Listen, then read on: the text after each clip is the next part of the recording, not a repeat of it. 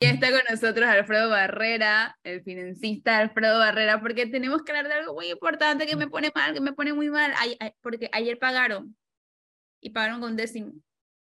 Ajá, ¿y por qué eso está mal? Ay, porque ya me lo estoy terminando. Bueno, yo, yo, yo, yo, te tengo, yo te tengo una, una, una que de repente te va a hacer sentir un poquito mejor. ¿Ok? Imagínate, imagínate que tú fueras la dueña de una empresa y te tocara tener que pagar décimo tercer mes. En ese momento tú vas a tener un concepto muy distinto, pero sumamente distinto de lo que es el décimo tercer mes. Toda moneda tiene dos caras. Entonces, el que recibe su décimo tercer mes debe sentirse sumamente agradecido porque no mucha gente lo recibe. De hecho, la gente que trabaja en la empresa pública recibe un monto fijo, ni siquiera 177 miserables dólares. Ni siquiera es un tercio, una, ¿cómo es? Un tercio, del total bruto de, eh, o neto, mejor dicho, no, bruto, de, lo que, de, lo que, de lo que ganas. O sea que eh, aquellos que tienen décimo tercer mes por favor, cuídenlo, aprovechen, nada más les recuerdo y estoy seguro que Alfredo nos va a poner a, tono con este tema. Les recuerdo que el 2023 no viene fácil. Viene complicadito. que ya faltan pocas semanas. Oh, sí. oh, sí. Oh, sí. Eri, Alfredo, yo le tengo una mejor noticia a Melissa. Ah, sé que yo he conocido gente, yo tengo muchos años laborar, he conocido gente que antes que cobren el décimo de abril, de agosto y Ya lo tienen comprometido. Ya no les va a pasar por sus manos.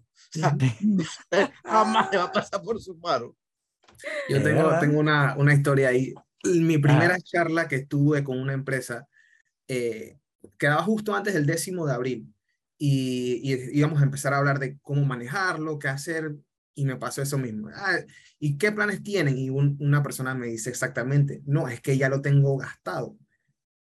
Y en ese momento yo quedé como de, verdad, no, me saco de base, no me esperaba esa respuesta. Era mi primera charla con, con un grupo grande de personas y de verdad que ese comentario me quedó grabado, así que te creo totalmente porque no es la primera vez que me pasa. Ahora, si tuvieras ya ahora con la experiencia, el bagaje, el recorrido que tienes tú, Alfredo, si esa persona u otra persona se volviera a levantarse en una de tus charlas y te dijera exactamente lo mismo, ¿qué le dirías? ¿En qué, ¿En qué lo usó? Porque usualmente... No, ¿Qué, qué, qué, le dirías a una persona? ¿Qué consejo le darías a una persona que te dice, oye, lo que pasa es que ya el décimo lo perdí? Estoy, estoy esperando el décimo porque ya, ya, o es, es, como, un, en, hay que endosarlo prácticamente. Usualmente lo que, lo que siempre recomiendo antes de hacer cualquier cosa es lo que harías al ir al doctor o al ir a un nutricionista o a un entrenador, un diagnóstico. ¿Qué es lo que tienes? Qué es lo que tienes hoy en día, cuánto ganas y qué es lo que debes, que son todas esas responsabilidades, todo ese dinero que le das uso, pero ¿en qué? Muchas veces lo que pasa, las personas me dicen, ah, me siento frustrado, frustrada con, con mi situación financiera, y cuando le comienzo a preguntar un poquito más, bueno, cuéntame un poquito, ¿cuánto ganas? Ah, bueno, gano X, ok. ¿Y cómo usas ese dinero? Eh, bueno, yo creo que, y va por la línea del creo, y entonces va por ahí. Y muchas, veces, muchas veces se dan cuenta de que se van en gastos que no son, eh, digamos, necesarios. Hay una parte de todas las necesidades, todo agua, comida, renta, eso no, no se puede negociar. Pero lo que se puede negociar, pues son todas las salidas, qué vas a comer, restaurantes. Muchas veces en restaurantes, en comidas, en salidas, ahí es donde está el problema. Oh, muchas veces, no necesariamente, pero la mayoría de los casos es ahí. Pero Alfredo, también eh, yo siempre trato de, porque me gusta conversar con la gente que a veces, eh, ojo, eh, yo, no, yo no hablo de niveles, no hablo de posiciones más abajo de la mía, ni que económica, porque a mí me parece eso no agradable. Sí. Pero cuando hablo con ese grupo de gente, hay una realidad, hay veces que viven del día a día y le salen lo que, ojo, algo que tú y otras personas que ha pasado por aquí nos ha hablado, que no tienen fondo de emergencia. Entonces les surgen emergencias y ahí es donde vienen esos gastos, porque lamentablemente, pues, como ahorran, Sí. Eh, encima hablamos de un tema eh, antes de ayer, que era el tema de la planificación familiar, eso no lo, no lo pasaron por la mente. y tienen tres, cuatro hijos. Y entonces, claro, una persona con cuatro hijos, un salario de 1.400 dólares, ponte porque eso es lo que gana él y la mujer. Sí. ¿Cómo, cómo sales adelante? O sea, tienes que pagar agua, casa, eh, comida. Entonces, eh, ¿cómo le haces a esa persona? ¿Cómo, ¿Qué consejo le podríamos, pudiésemos dar a, a esa gente? ¿Cómo administrar mejor su dinero? Sí, y mira, el, el dinero o la, digamos que, el, que la parte de las finanzas es totalmente sencillo porque son dos ramas. Una parte es la, la planificación y manejo de todo el dinero que tienes y otra parte es cómo creas más dinero. Entonces, usualmente las personas se enfocan muchas veces en quiero tener más dinero, quiero tener un mejor trabajo, quiero tener eh, el tema de las inversiones que tocamos la, la última vez, quiero eh, tener pues un ingreso extra, que no está mal y muchas veces es necesario. De hecho, la vez pasada dije que eh, hoy en día todos necesitamos no solo tener un trabajo fijo, sino también tener algo extra, un, camarón, algo. Claro. Eh, pero hay un poco enfoque en la parte de la planificación, el manejo. ¿Qué haces en tu quincena? Entonces, mi recomendación, lo primero es hacer el diagnóstico. Un simple diagnóstico, lo que es cuánto ganas hoy en día. Por ejemplo, digamos el caso de la, la pareja, eh, que gana 1.400 dólares, listo. Entonces, ¿cómo vas a usar esos 1.400? Puede que eh, efectivamente haya muchas categorías que se puedan mejorar o puede ser el caso que es, definitivamente el salario no le da a la persona. Entonces, en ese caso, ¿qué puede hacer esa persona para tener un mejor trabajo? Tal vez puede empezar a invertir en, en, en ella, ella, misma de repente tener un curso de inglés, un curso de Excel que te va a dar mejores oportunidades laborales. Entonces, o tal vez, Alfredo, yo, mira, yo creo que hay que, el ser humano, el ser humano tenemos que tener a veces eh, decisiones y, eh, por a veces hay gente, hay una, ayer leí a una persona y dice, doy gracias a Dios haber aprendido el término no, no quiero esta cosa, no quiero aquello. Y la gente, hay gente que le cuesta mucho, la verdad, aprender a decir no. Entonces, por ejemplo, entre broma y broma yo decía eh, que a, mí me alegra que ya no estoy donde estaba antes, porque no tengo que participar de muchas actividades que a veces te sientes presionado, sobre todo cuando tienes un nivel ejecutivo, a participar de cosas que de verdad, de verdad que te son gastos. O la gente lamentablemente te invita a bodas con el solo hecho de pedirte casi como que le regales algo. Entonces, yo le digo a la gente, hey, mi hermano, yo hay bodas a las que no voy y no regalo. That's it. Porque es simple, o sea, y tal vez es eso, aprender a decir, no voy a participar del amigo secreto, porque mira, yo tengo dos hijos, tengo tres hijos, mi ingreso es tan justo para eso, yo, el amigo secreto implica comprar regalitos, que aunque sea este, un chocolatito de 50 centavos, después el regalo se convierte en 20 dólares, se convierte en una salida a un, a un restaurante y no lo tengo. Y tienes que aprender a vivir la realidad. Y una, una parte que lo escuchaste hace un, un poco es que nosotros, todos nosotros, eh, estamos programados mal. ¿En qué sentido? Cuando nos hacen la pregunta, ¿qué quieres, ¿qué quieres ser en 10 años, en 15 años? Esa pregunta no le prestamos atención. ¿Por qué? Porque nuestra relación de nosotros a 10 años es como que, ah, tengo tiempo. Entonces te enfocas en la gratificación instantánea, que es bueno mi día a día. Pero ahí es donde entra que no sabemos cómo algo que le decimos no hoy no va a dar mejores oportunidades en un futuro. Y eso no es fácil. Yo, yo, por ejemplo, ahorita que pasó el décimo, ah, qué bonito la cuenta, todo, pero yo agarré casi que todo, incluso una parte grande de la quincena, y lo pasé a una cuenta que la tengo en otro banco totalmente aparte, que yo no la veo para nada. Es el novio que tú necesitas, Melissa. Sí, ¿verdad? Es súper interesante, ¿por qué? Porque yo hice eso y yo me sentí tranquilo. En cambio... Y no, la peñizcas por cosa de la vida, no. No, para nada. ¿Por qué? Porque para, esa, para yo sacar de esa cuenta, yo tengo que ir al banco. Yo no le tengo mm. banca en línea, yo no le tengo tarjeta, nada. nada. O sea, yo tengo que ir al banco, llenar un slip, hacer la fila lo hago lo más incómodo posible. Y lo metiste en el Banco Nacional, cosa que la fila sea de que enorme. cada, cada, ahorro, cada ahorro. Pero sí, su sucursal seguro. Dijo, sí, sí, sí, la sucursal X, si no, no Y la, eh, que, ¿Dónde tú vives? Que no, yo vivo para Cora. Bueno, la sucursal es la de allá de Costa Verde, ahí en Chorrera, o sea, ¿para qué? O sea, más difícil de verdad, en serio, yo, yo haría lo que tú hiciste, Alfredo, yo la metería en la... Tú sabes que ya el Banco Nacional, no, hombre, eso es como ya un confesionario. Sí. Los pies te pesan para llegar al... El, el, simple hecho de que tienes que montarte en el carro y de que no está en la banca en línea, ya sabes que ya con un clic ya pasas de una cuenta a otra, listo, se acabó. ¿Ya? Eso simplemente ya te desconecta. Es una muy buena idea. Sí. Eso, ese cambio lo hice hace más como un año y medio y ha sido lo mejor que podía hacer. Hay que complicarlo, pues. Hay que, no hay que ponerla fácil. No, no, no. Así, así es, así es, así es. Pues, ¿Cuál es la mejor forma de, de, bajar de peso? No comprando cosas que te gusten en la casa. A mí me gusta mucho el conflake. Yo, yo, yo, soy amante. Me encanta. Pero lo que pasa es que cuando lo compro, me lo acabo en un día o me lo acabo en dos días. Entonces, entonces ¿qué es lo que hago? No lo compro. No lo compro. Así me quito la tentación y no pasa nada. Eso, e, eso, tiene su... Sí, sí, adelante, Melissa. Alfredo, tú comentabas en tus redes sociales sobre la ley de Pareto con respecto al décimo. Si nos puedes explicar un poquito más cómo utilizar la ley de Pareto con el décimo. Sí, y ahí me corrigieron que no era ley, sino que era principio. El principio Pareto. Para principio Pareto, pero fue una persona que vio que el 80% de los resultados venían del 20% del esfuerzo. Exactamente. Solo para decir, un, por ejemplo, si yo vendo eh, camisas, de repente yo tengo dos personas que es las que me compran recurrentemente.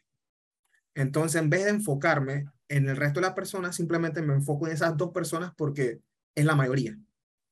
Entonces, ese principio me pareció sumamente interesante, no solo para aplicarlo en tu día a día, en finanzas, en cuestiones de empresas, consumidores, sino que lo dije, ok, el 80-20, voy a traerlo al décimo. ¿Por qué? Porque mi primer décimo, yo, ¿qué fue, ¿qué fue lo que hice? Lo pasé todo. Todo lo pasé a esa cuenta fuera. Y tengo que decirles que no es fácil. ¿Por qué? Porque también nosotros tenemos emociones. Yo trabajo y, es que yo no trabajo gratis. A mí me gusta trabajar para también comprarme ropa, salir con mi novia a comer, eh, comprarme, gastarme la pata como quiera. O sea, trabajo también por eso. Entonces yo ¿La tienen dieta o no la tienen dieta? no, no, no creo que la tengan dieta. No creo que la tengan dieta. No, la novia la tiene en la dieta también de, de menos salida para ahorrar. Sí, sí, no, no, no. Nosotros, nosotros ya hemos encontrado como un punto eh, intermedio de que, listo, con esto nos sentimos felices y, y, ya. Al final, al final, todo se trata siempre de pasar tiempo con la persona independientemente del lugar. Eh, pero retomando... Alfredo, ¿dónde queda el yo me lo merezco porque yo me lo gané? En el 20%. Ahí está. Entonces, por ejemplo, tú te cobras, digamos, un décimo de mil dólares, es un ejemplo, 80% lo pasas a tu cuenta fuera en otro banco, no lo ves, y esos 200 dólares que te quedaron, yo me lo merezco. ¿Cómo lo quieres usar? Allá tú. Si te lo quieres gastar en un zapato, gástatelo en zapato. Si quieres comprarte una cartera, gástate en la, cartera. Ah, que el 20% no me alcanza. Ah, bueno, dale, aplica 70-30. Todavía sigue siendo un porcentaje bastante grande de tu décimo, que en principio es una bonificación, por así decirlo, es dinero extra que no, no debería estar usado para cualquier otra cosa, y te da una oportunidad para dar ese paso. Entonces mi recomendación es que simplemente no hagas planes con tu décimo. Esa es mi recomendación, de que te olvides que te va a llegar el décimo, inclusive el bono, porque muchas empresas dan bonos. Olvídate el bono. Es lo mejor que puedes hacer. Cuando te llega, ay, felicidades, muchas gracias empresa, muchas gracias jefecito, te quiero mucho. Bueno, 80% para allá y 20% como quieras. Y Alfredo, entonces, ¿cómo haces en una sociedad bombardeada con arbolito, luces, nacimiento, eh, jamón? Que el otro día yo le proponía a los compañeros hacer una, un tema sobre, hay gente que no tiene para el pavo ni tiene para el jamón, es una realidad. Sí. Pero aprenden a comer y disfrutan su cena, porque al final eh, la Navidad es, un, sentimiento y es una emoción. Y hay gente que dentro de las limitaciones aprenden a vivir de, de, una manera y a comer lo que se puede comer, porque es que tú te puedes inventar lo que no tiene. ¿Cómo le decimos a esa gente que quiere arroparse con una manta que, le tiene que poner retazo porque la verdad no les da? Ah, pero tengo que, yo no puedo quedarme sin comer pavo ni jamón. ¿Qué le decimos?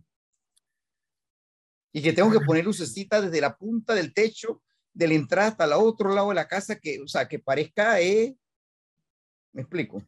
Es, como yo lo trabajo, es siempre tratar de que esa persona vea todo el potencial que tiene. ¿Qué otras cosas, más allá de una fiesta de Navidad, que es un solo día, bueno, una noche en verdad, pero que ese 25 o ese 31 te hubiese ayudado para tener un mejor 2023 salir de la tarjeta, tal vez inclusive viajar, irte al lugar que tanto quieres, irte en vacaciones en familia. Son tantas posibilidades que tienes, pero si no ves que hay algo más de las fiestas o de lo que opinan las demás personas o de repente tus vecinos, tu grupo de amigos y caemos en el paso de nuevo de gratificación instantánea, entonces no hay forma. Es tratar de llevar ese pensamiento de corto plazo a llevarlo a una visión más allá.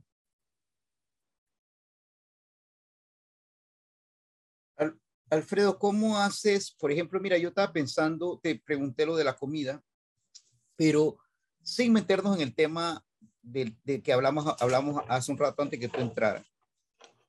Porque mucha gente, hoy casualmente yo le decía a alguien que eh, pasaban por una iglesia y había un funeral en la iglesia del Carmen y le decía, mira, casualmente ayer hablábamos de eso, la gente cree que en la Navidad la gente no se muere, la gente sí se muere para Navidad, se muere para Año Nuevo, se muere, Dios no guarda a todos los que estamos aquí, pero es una realidad. Pero también hay gente que pierde sus empleos. Por ejemplo, la gente de la minera, ahorita mismo, si tú estuvieras sentado frente a todos esos trabajadores, sin meternos en la parte de la política, ¿qué le diría?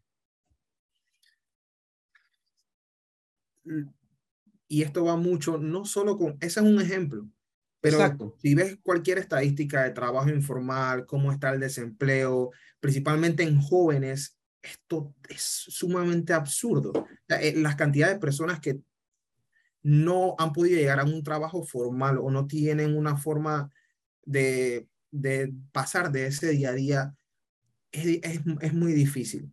Principalmente porque, porque el sistema no, es, no te da la mayoría de las oportunidades. Entonces, ¿Qué nos toca hacer a nosotros? Pues buscar las opciones nosotros mismos. Buscar qué opciones, como le dije, las principales siempre son educación, invertir en uno. Inglés, Excel, puedes llegar a cualquier lugar. Nada de lo que aprendes en la escuela, y estoy casi seguro que si te hubiesen enseñado solo esas dos, Excel e inglés, pudiese ser competitivo. Pero con lo que nos dan en la escuela muchas veces que no podemos llegar a competir con en las multinacionales, que vemos que 30%, 40% son extranjeros, principalmente cuando vas subiendo a puestos gerenciales, te encuentras con la mayoría de extranjeros. Entonces, ahí, ahí es cuando caes en la pregunta de qué está pasando, ¿Por, ¿Por, qué no podemos ser competitivos nosotros? Exacto.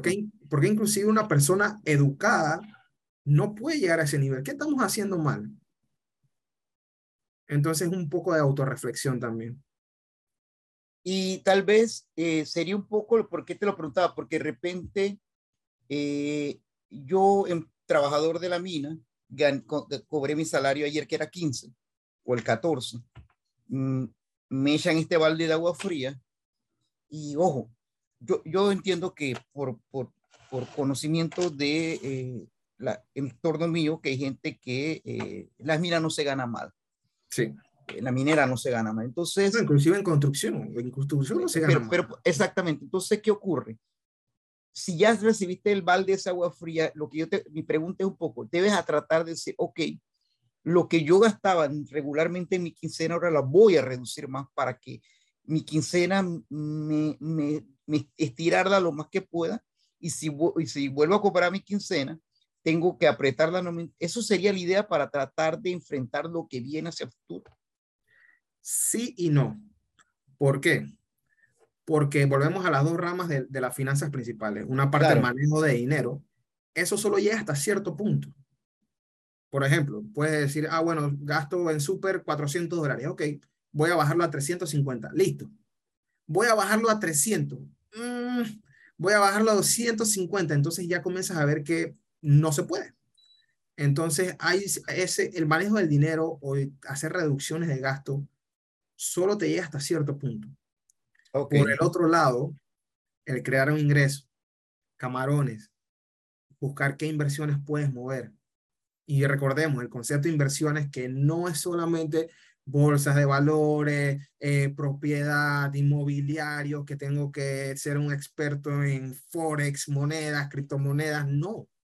Una inversión puede ser algo tan sencillo como, ah, bueno, voy a hacer mi, mi, escuelita de matemáticas. Ahora voy a ser profesor, voy a hacer cursos en línea y voy a vender esa plataforma. Ah, listo. Ah, ¿sabes inglés? Ah, bueno, busca a quién le puedes dar inglés. Puedes hacer, puede ser un freelancer. Hoy en día el freelancer es la persona que da sus servicios o da sus habilidades por un precio. Entonces, ver qué otro tipo de cosas sabes hacer, porque todos tenemos curiosidad en alguna rama. La última vez hablábamos, por ejemplo, de las muñecas, eh, de los, los juguetes de acción. Inclusive hace un par de semanas me escribió una persona que era de zapatillas. Creo que la semana pasada fue eh, el lanzamiento de las zapatillas de Bad Bunny. Eh, son zapatillas carísimas. Zapatillas de, sí, yo no sé, pero me imagino 300 dólares, 400 dólares. Eso, si lo, te, se meten en esa industria, eso es un negocio, como todo. Ah, metes ese dinero, las guardas seis meses, luego las revendes. Ese dinero extra que tienes, la ganancia, bueno, la reinviertes en el negocio. Y el negocio ya no es una zapatilla, ahora son dos zapatillas. Y después de dos zapatillas no son dos zapatillas, son seis. Y así vas, vas, vas creciendo, vas creciendo. Y entonces ya la parte de tener un ingreso extra, ya la tienes. Independientemente de qué pase con la otra, porque la otra, de que todos vamos a tener gastos todos los meses, eso es fijo no hay forma de decir que no vas a tener gasto. Entonces, es mucho de, de, quitarnos el chip, eh, entrar en ese, en ese parte que es un poco difícil de, ok, no me va a llegar eh, mi dinero todas las quincenas, entonces, ¿qué es lo que tengo que hacer? Hacerte esa pregunta, ¿qué es lo que tengo que hacer? Y tomar acción porque muchas veces pues te quedas en esa pregunta y tratas de encontrar la gallina, los huevos de oro y por todas las decisiones, todas las oportunidades no haces nada. Y una pregunta, Alfredo, ¿cuál es el mayor, cuál es el, el mayor no? ¿Cuál es el error más común o cuáles son los errores más comunes en las personas que deciden emprender? Porque es, es bueno que lo sepan porque muchas personas piensan que esto es, ah, yo voy a, yo voy a invertir una platita en esto y lo voy a vender sea, la mecánica que explicas, pero hay una serie de cosas alrededor que uno debe tomar en cuenta, porque no, o sea, emprender y hacer un negocio no es tan sencillo como simplemente salir y comprar y revender. Mira, me acabo de acordar, ahora hablando contigo, me acabo de acordar de este cuento. En las redes sociales hubo un cuento de un muchacho que se, que se dedica a hacer eh, adornos para fiestas, pues, que, globos y cuestiones de esas, ¿no? Entonces al, al, pelado lo contratan para, para, para un cumpleaños un niño, una cosa así. No, no, no, no recuerdo bien. Lo contratan para esto y el pelado va y hace toda su cuestión y pone los globos y la cuestión. Y entonces, aparentemente hubo una disputa donde la señora, la dueña que lo contrata, la señora que lo contrata, rehúsa pagarse. Pero en el cuento explica el muchacho y explican algunas personas que estuvieron en el evento explican que es que el, el, el, la señora también fue un poco piqui, ¿no? O sea, probablemente, y ese es un tema también que la gente tiene que entender, hacer un negocio no es fácil porque te vas a encontrar con todo tipo de personas. Ahí está el mala paga, el buena paga, sí, hay de todo. Sí, sí. Sí, entonces, el punto que te quería, al que quería aterrizar era este. Una de las cosas que decía la señora por la cual no le pagó. Y, y, todo el desorden en las redes sociales se armó fue porque el tipo bravo, el tipo que armó la vaina, bravo, en plena fiesta con todos los niños ahí, agarró y empezó a desinflar todos los globos. De bravo y, se agarró las cosas y se las llevó y toda la gente, oye, pero el niño, mira que... Y el tipo, bueno, el tipo se volvió loco. Pues. Entonces el tipo el tipo participa en el debate de la red y, y, y, dice, no, no, no, lo que pasó fue esto, lo que pasó fue que la señora hizo esto, esto, esto, y me exigió factura. Y yo, yo la verdad no tengo factura y le dije, bueno, lo que pasa es que no tengo factura y la señora me dijo, bueno, porque si no, tú a mí no me da factura, yo no te voy a pagar. Entonces, bueno, ahí se centró el debate, ¿no? Entonces, mi punto, y yo metí mi cuchara y le dije, mira, papá, si tú de verdad quieres hacer de esto un emprendimiento, tú tienes que tener una libreta de factura. O sea, por donde lo veas, tienes que tener una libreta de factura. Tienes que tener una cuenta bancaria. Hay gente que no está bancarizada, Alfredo. Increíble. Tienes que, tener una cuenta. 40% de Panamá el, que no está sí, Poco. Entonces, tú tienes que tener. Entonces, yo me acuerdo que hace un tiempo con un familiar muy cercano eh, que, que, que, está en esta situación, ¿no? De, que, que, no tiene trabajo y la cuestión. Y yo le decía, pero porque tú tienes que empezar a prepararte para, no para trabajar, sino para recibir lo que la gente te va a pagar. O sea, tú tienes que tener una libreta de factura, tú tienes que tener una cuenta de banco, porque eventualmente la gente te va a decir, oye, bueno, mira, es que no tengo el efectivo, te pago por Yapi, por, por decirte algo, o te pago por Neki, pues. Si no tienes nada de eso, olvídate. No tienes una cuenta de banco. Si la persona te dice, oye, bueno, dale, perfecto, yo te pago, necesito una factura. No, que no tengo factura, no, te pago, pues.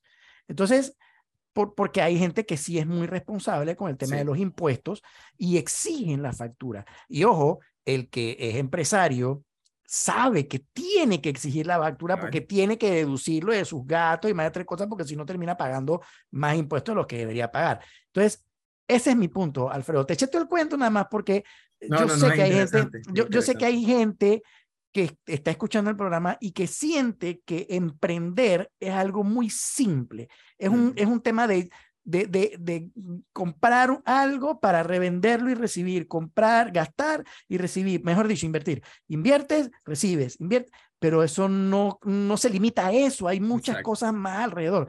Entonces, vuelvo y te hago la pregunta. En tu experiencia, ¿cuál es el error más común que tiene la gente que decide emprender? Sobre todo al inicio. Sí, y vamos, y vamos a separarlo antes de pasar porque este es muy interesante. Cuando yo hablo de, hablo de emprendimiento, eh, también digo el concepto camarón. Que aquí pues, vamos separando dos cositas. Un emprendimiento, ya estamos pensando en una empresa formal que, digamos, ya tiene todos sus papeles, tiene un sitio web por lo menos, tiene una cuenta bancaria, un registro de factura, tiene la sociedad armada. Pero para llegar a eso, tienes que empezar con un camarón. Sí. Un camarón. un, camarón un camarón es algo que hace los fines de semana, dinero extra, listo. El error usual que caen las personas desde el momento en el que vas teniendo esa fuente de ingreso extra es problema de flujo de caja. ¿Flujo de caja qué es? Bueno, me pagaron 100 dólares. Ah, listo. Ah, me lo voy a gastar. Ok.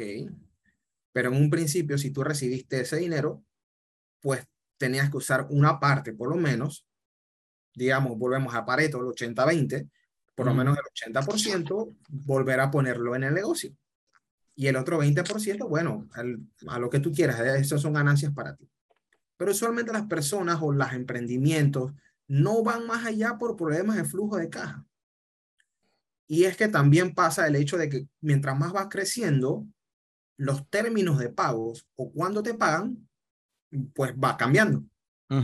Si yo te doy un servicio a ti, Eric, hoy en día tú puedes venir y me dices, ah, no, Alfredo, bueno, sí, me das el servicio hoy, pero te pago en dos meses. Ok. Bueno, ¿y ahora qué voy a hacer yo? ¿Qué hago yo para aguantar dos meses si no tengo la empresa o las finanzas bien puestas para aguantar esos dos meses?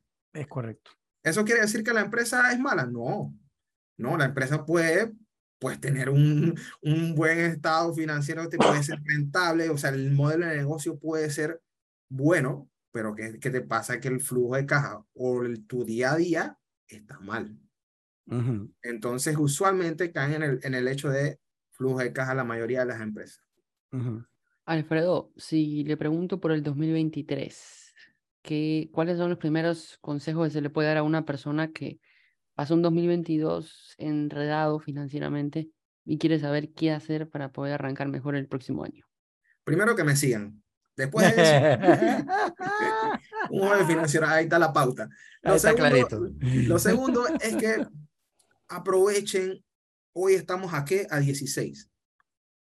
Siéntate o siéntate con tu pareja o con tu, con, con, con, con tu querida familia y pregúntense, ¿qué quieren hacer en el 2023? La visión, volvemos a, que... A que, que tener una dirección, ¿no? Sí, es sencillo. Ah, yo, yo, yo ya, ya pasé por eso. Hace una semana me senté con mi pareja y le dije, bueno, ¿qué, qué es lo que vamos a hacer el próximo año? Puede que lo cumplamos, como puede que no. Pero ya tenemos un norte, tenemos una visión.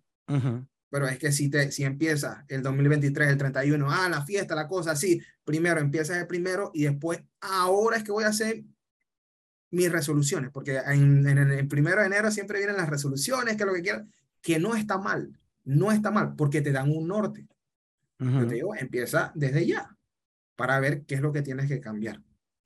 Entonces, una vez que ya tú sepas, digamos, ah, bueno, el 2023 quiero viajar, muy amplio, ve un poquito más. Quiero viajar a, en Panamá o fuera del país, listo, afuera del país, ¿a dónde quieres ir? Ah, no, quiero ir a Colombia, ok. Son cuatro personas, ¿cuánto sale el viaje a Colombia? Bueno, 1.500 dólares, ok, 1.500 dólares. ¿Cuándo quieres viajar? Quiero viajar en la primera mitad del año, junio, ok, listo. Entonces, tienes seis meses para ahorrar 1.500 dólares, eso son, no sé, 300 dólares al mes, 250 dólares al mes. ¿Crees que puedes hacer eso? Entonces, ¿viste, viste cómo empecé una visión a largo plazo hasta llevarla mensualmente, inclusive puedes ir más abajo. 250 dólares, ¿cuánto es la quincena? 125 dólares. Puedes ahorrar 125 dólares hoy en día. Entonces, si, si me dices no, bueno, no pasa nada. Mueve el viaje a final de año. Ah, bueno, lo voy a hacer en diciembre. Ok, ah, volvemos al ejercicio. Tienes 12 meses para viajar, tienes, tienes que bajar a 1.500 dólares. Esos son 100 dólares mensuales, son 50 dólares a la quincena. ¿Puedes hacer eso? Ah, sí, sí, puedo. Ok, listo. Bueno, ahí tienes tu viaje, ahí tienes tu... Ah, vamos a enfocarnos también en la otra parte que es toda la parte de si tienes un fondo de emergencia, de que si tienes tarjetas, tienes deudas, ya un plan, digamos un carro, toda la otra parte. Pero también es una negociación de lo que quieres hacer y que también mejores tu finanza. Porque no... Alfredo. Sí. Sería como, perdonen que me, me, salí porque el internet aquí es un asco, la verdad cada rato se va y viene. Eh, sería como la gente cuando te dice, eh, y, el, y el tema lo analizamos, uno lo estudia un poco en comunicación. Cuando la gente te pregunta, y, y, vale porque yo le pregunto mucho a la gente con la que he trabajado eh, y que he dirigido un poco es, en la línea tuya lo que mencionas es, eh, es por ejemplo, este, de, las, de qué vas a hacer en 10 años. Pero, por ejemplo, sería las metas. La gente dice, yo quiero un carro o yo quiero una casa, pero esa no es una meta, ni es un sueño porque todo el mundo quiere una casa y un carro. La, lo real sería decir, yo quiero, mi meta es que yo quiero una casa de un piso, de dos pisos, que tenga verja roja adelante, una puerta roja. Eso es un poco a lo que tú llevas a la gente. Así es. Y que tenga un precio, que tenga dinero. Claro. Porque me dice, ah, bueno, sí, quiero la casa, yo, yo diría, ok, la casa, ¿dónde? ¿La quieres en la ciudad? ¿La quieres en las afueras, en el este, en el oeste, en el norte? ¿Dónde? Ah, que no sé cuánto, cuánto cuesta. Bueno, ponte un poquito de, de búsqueda, mira, y no solo mires pensando en ti o pensando en tu pareja. Piensa también en un futuro. ¿Quieren tener hijos? ¿No quieren tener hijos? ¿Qué escuelas quedan cerca? ¿Dónde vas a trabajar? Todas esas preguntas que van a impactar tu vida, porque son decisiones que, que, quieras o no. Hay tres decisiones muy importantes en la vida de todas las personas. La primera es con quién estás, tu pareja. La segunda es dónde vives, que es esto lo que acabamos de hablar. Y en esa, muchas personas no hacen el ejercicio. ¿De verdad quieres vivir ahí? La primera pregunta. No, soñar no vale nada. Pero si le pones un precio a ese sueño, pues comienzas a echarlo para atrás. Ah, bueno, quiero una casa, me va a costar 150 mil dólares a una letra de tanto. Volvemos a lo mismo. ¿Lo puedes hacer? ¿No lo puedes hacer? Ok, ¿cómo, ¿qué haces hoy en día para prepararte en eso? Tal vez en un año, tal vez en dos años, inclusive tal vez en cinco años. Pero, también tendría que, tendría que ver, Alfredo, y no es que estoy recuperando el tiempo perdido, pero tendría que ver un poco con el tema de, por ejemplo, yo creo mucho en las metas Fíjate, pero las metas necesitan disciplina y constancia. Así es. igual sería en el tema del dinero. Yo no soy muy bueno en el dinero, lo acepto, pero tendría que ser exactamente lo mismo, disciplina y constancia. Porque si yo no me disciplino, por ejemplo, ponte que yo quiero una casa en, en Costa del Este, que no me gusta, la verdad, pero no me gusta, pero mi sueño es tener una casa en Costa del Este. Y yo digo, bueno, ahorita yo, pero ojo, me tengo que poner disciplina y me tengo que poner la constancia, pero además tengo que hacer un ejercicio para llegar a esa meta. No es que voy a decir que, papá Dios, regálame una cosa en Casteleste porque yo me la merezco, porque he sido bueno todo el año, porque ta, ta, ta, ta, ta, no he portado mal, no le he hecho maldades a Eric, no le, no le he jodido a, a Melissa, entonces yo me merezco una casa en Costeleste. Dios no te va a regalar una casa en Costeleste, porque esa es la verdad. Hay milagros más importantes para Dios en este momento, como regla el problema de la mina. Entonces, al final del camino, este es un poco constancia, es que va amarrado. O sea, quiero la casa en Costeleste, ¿a cuánto voy a generar para poder aspirar esa casa en Costa del Este. ¿Qué tengo que hacer hoy en día para prepararme para esa casa en Costa del Este? ¿Ya? Y caemos, y caemos, ¿y cómo se trae eso? Bueno, caemos en los escenarios que vimos en antes. ¿Tengo que reducir gastos? Puede que sí, puede que no. ¿Necesito más ingresos? Puede que sí, puede que no. ¿Quiero ser emprendedor? Puede que sí, puede que no. Porque tampoco el emprendimiento es para todo el mundo. Puede que no quieras ser emprendedor. Ok, listo, está bien, perfecto. Ve por el camino corporativo. ¿Sabes cómo es el camino corporativo? Bueno, busca una persona, un mentor que te indique cómo es la vida empresarial, porque eso es otra jerarquía que también es un juego, igual que el juego del dinero, igual que todo, que la vida es un juego, la vida corporativa es un juego, quieras o no. Pero entonces, si ya estás seguro de tu meta, ¿qué tienes que hacer hoy? ¿Por qué camino vas a ir? Y así se tomó una decisión. Yo quiero una casa en Costa del Este, así que no voy a seguir estos consejos. Mato por una casa en Costa del Este. Alfredo, de verdad, muchísimas gracias. Siempre es un placer, un gusto tenerte con nosotros para conversar sobre estos temas tan importantes que me estresan. Pero aquí estás tú y un joven financiero para que lo sigan en Instagram, para que nos pueda ayudar a comprender un poquito. ¿Tu cuenta cuáles son, Alfredo? Un joven financiero. Yo estoy en Instagram, estoy en TikTok, eh, hago contenido no solo de finanzas personales, hablo también de finanzas de pareja y una parte muy importante que les quiero dejar antes de cerrar es las emociones. Nosotros hacemos decisiones en base a nuestras emociones.